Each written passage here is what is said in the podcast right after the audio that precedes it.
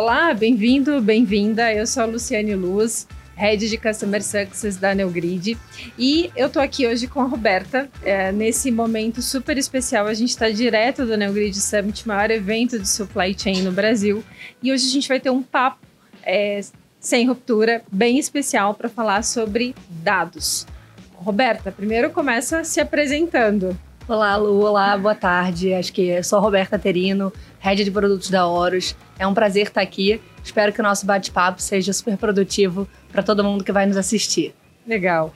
E eu posso dizer que o papo de hoje é para a gente desvendar o mistério dos dados. É, e para falar um pouco mais sobre isso, a gente teve hoje de manhã uma manhã riquíssima né, discutindo muito a respeito de dados, os CEOs trazendo dos seus desafios a respeito de dados, estratégia de dados, estratégia de supply, muita coisa acontecendo é, nesse universo. E a gente sabe que ter uma estratégia balizada em dados, dados reais, informações atualizadas, consolidadas, é muito importante para a gente possa ter um crescimento é, sustentável. E pensando nisso, Roberta, a gente sabe que tem uma quantidade imensa de dados circulando nas empresas hoje em dia, né? De fornecedores, né? Das pessoas das nossas operações, do time. Então, ter dados atualizados é importante, mas saber utilizá-los é fundamental. Então, por onde é que a gente começa, Roberta? Pois é, não vou, Lu, dizer que essa pergunta é simples, mas acho que a boa notícia é que temos caminhos para isso, né? É, eu diria que eu acho que o principal desafio é a gente trabalhar na integração dos dados. Né? São muitos dados, realmente, mas eles todos contam uma história.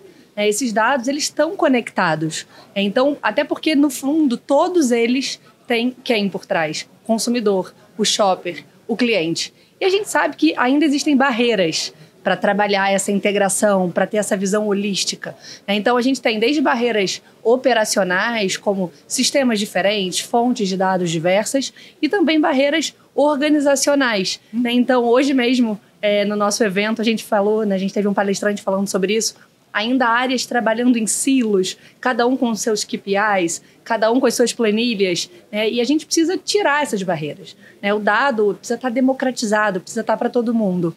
É, e a boa notícia, né, o que eu comentei, é que a gente tem hoje ferramentas, né, tecnologia que facilitam essa integração, esse trabalho né, com, com tantos dados. Seja automação né, para extração de dados, plataformas que centralizam, ferramentas de, visualização de dados. Porque no final, qual é o objetivo? É a gente transformar esse grande volume de dados em conhecimento com agilidade. Né?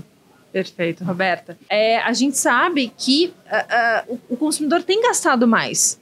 O que tem feito o consumidor gastar mais, Roberta? Perfeito. Eu acho que antes de, de responder essa sua pergunta, falar, né, a gente falou sobre a importância do cliente, sobre do consumidor, do shopper no centro começar a entender como é que o shopper está se comportando e como é que todos os outros indicadores se conectam. Gestão de estoque, pricing, promoção. E a gente vai falar muito disso hoje ao longo do nosso, do nosso papo. Então é verdade, quando a gente olha o panorama, né, olhando para os dados da Horus, que trabalha com mais de 500 milhões de notas fiscais, que eu acho que nota fiscal é o reflexo, né, o retrato exato de como o shopper se comporta, a gente vê de fato que agora no, no segundo trimestre do ano, o brasileiro aumentou seu gasto médio em, em 9,8%, impulsionado por um carrinho maior. A gente também viu isso hoje em uma das nossas palestras. Né? A gente sabe que a gente está num cenário ainda incerto, desafiador. Por um lado, altas taxas de juros, famílias ainda endividadas, o que freia o consumo. Mas, por outro lado, a gente está num cenário de deflação, impulsionado aí pela queda do preço das commodities, redução do combustível, aumento do salário mínimo, né, programas sociais, o que impulsiona o consumo. E o próprio, a gente vê nas pesquisas de confiança do consumidor, o próprio consumidor está um pouco mais otimista e isso acaba tendo um reflexo direto no seu carrinho, em como ele se comporta.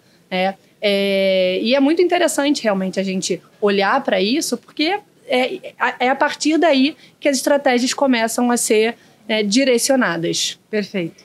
Legal, Roberta. É, hoje no evento de manhã a gente falou muito sobre o Omni, né? Então, o comportamento no online, o comportamento no presencial. A LET e, e todo o universo do online, né? São números muito expressivos. E aí, quando a gente olha para esses números, ele gente, nos conta que a gente tem dados de ruptura de até 40% para alimentos.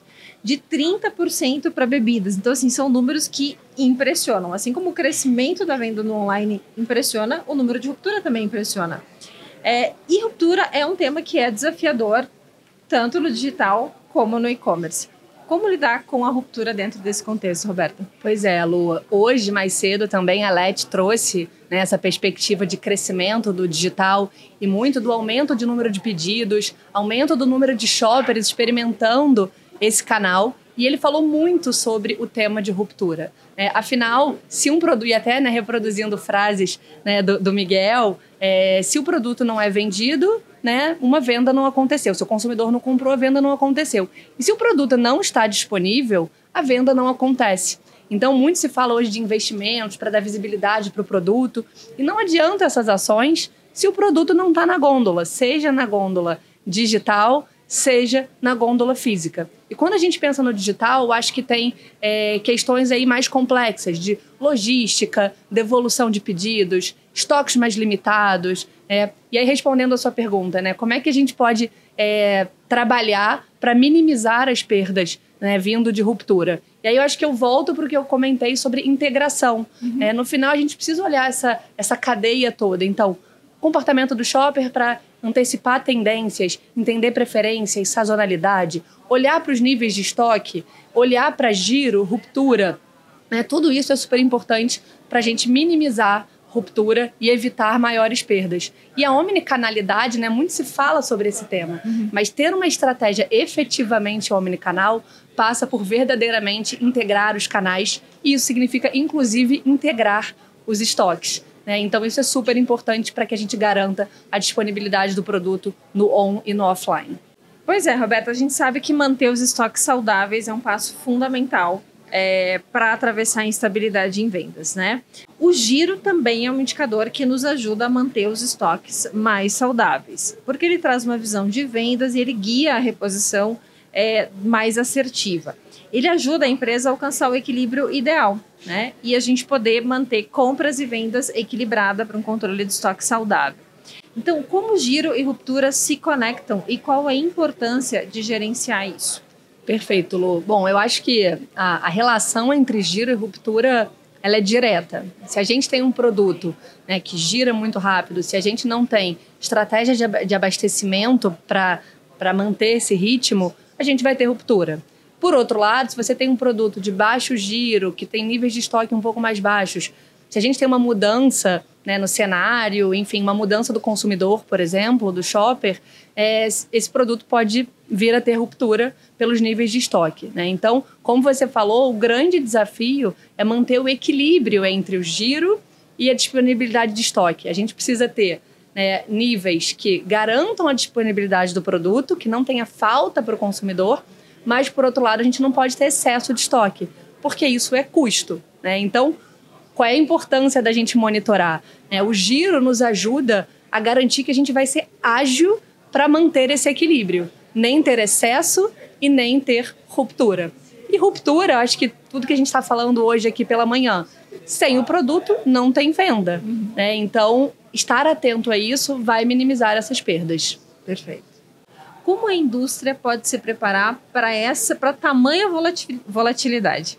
É, de fato, acho que o primeiro ponto é estar antenado a esse tipo de, de mudança, né? Porque é, uma, é um impacto em cadeia. Então, um cenário externo vai impactar no comportamento do shopper, que vai desencadear uma série de, de ações aí e vice-versa, né? Uma mudança no cenário econômico, por exemplo, exige também uma mudança estratégica né, da, da, empresa que, por consequência, vai trazer impactos para o consumidor. Uhum. Então, se a gente olhar né, um cenário ali de, dos últimos dois anos, enquanto em 2022, por exemplo, a gente enfrentou né, uma redução da oferta de insumos com a guerra, com questões climáticas né, e uma alta de preços, agora em 2023 a gente está vivendo a super safra. Né? E então os preços das commodities, justamente o que, o que a Predify trouxe, né, em, em queda. É, e isso faz com que as empresas parem, pensem em, bom, vou então repensar a minha precificação, né, vou repassar né, essa, essa queda para o consumidor, não vou. Mas definir essa estratégia de, de, precificação, ela não é tão simples, ela não pode ser univariável, né? Uhum. Olhar apenas, por exemplo, para o preço dos insumos. Então, hoje, modelos, né, soluções mais inteligentes de preço, por exemplo, vão ajudar muito a ter né, melhores vendas com mais margem. Então, é olhar para indicadores econômicos, questões externas, para levar em consideração esse cenário, mas também olhar, por exemplo, para a previsão de demanda, elasticidade de preço dos produtos, para botar também na ótica a perspectiva do consumidor, qual seria o impacto no consumidor dessa movimentação de preço.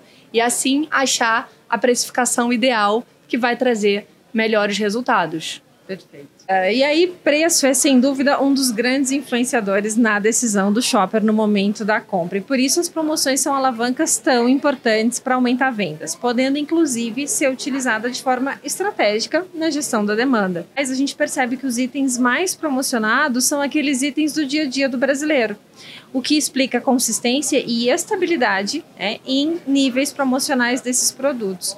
Então, proteínas FLV, por exemplo, seguem sendo invictos no topo da lista, é, sugerindo que são os produtos ofertados o ano inteiro.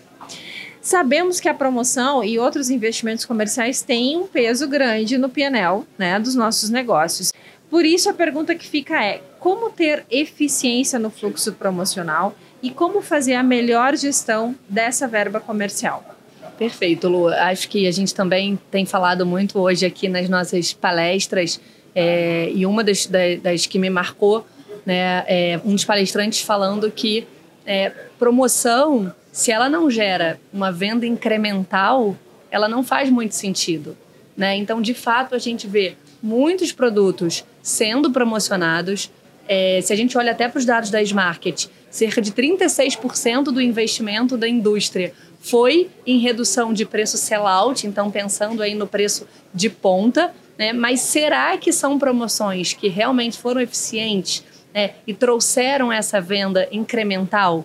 É, então, na hora da gente planejar uma promoção, de ter essa eficiência no fluxo promocional, muita coisa precisa ser analisada, né? Mais uma vez, tendências do shopper, preferências do shopper, né, entender os nossos níveis de estoque, giro e ruptura, para a gente não promocionar um produto e gerar ruptura e, né, e termos perdas de, de oportunidade. Então, mais uma vez, tudo isso está conectado. E para que uma promoção, para que a gestão da verba seja né, é, eficaz, é super importante ciclo contínuo.